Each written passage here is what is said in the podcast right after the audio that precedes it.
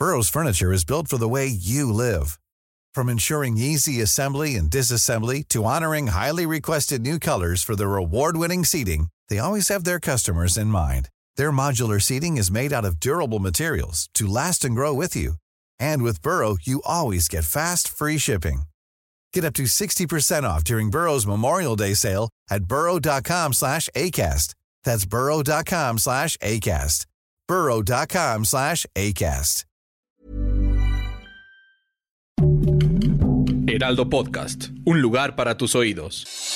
Noticias del Heraldo de México. El presidente Andrés Manuel López Obrador aceptó que hay una corriente de estadounidenses que ha llegado a trabajar a la Ciudad de México, lo cual incrementó el costo de las rentas y de la vida para los mexicanos, lo cual ha ocasionado la gentrificación de diversas zonas de la capital. No podemos cerrar la frontera a la gente que quiera trabajar en el país, así lo señaló el mandatario y aceptó que se está trabajando en ello.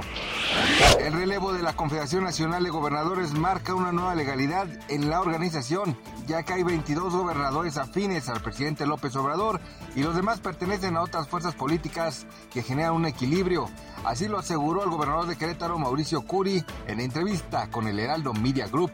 El gobernador destacó que es importante que haya un equilibrio entre los integrantes de este grupo, que se fomente la colaboración y la lluvia de ideas entre ellas para que se puedan generar soluciones para la nación.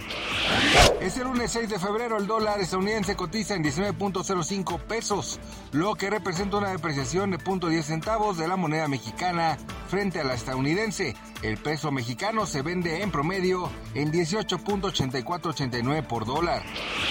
La madrugada de este lunes, un edificio de la ciudad turca de Diyarbakir se derrumbó durante un reportaje en vivo. Esto como consecuencia de un nuevo terremoto de 7.5 que sacudió la parte central de Turquía. Este nuevo terremoto tuvo un epicentro localizado en la provincia de Kahramanmaraş. Causó la muerte hasta el momento de más de 2.300 personas en Turquía y Siria y más de 7.000 heridos. Gracias por escucharnos, les informó José Alberto García. Noticias del Heraldo de México.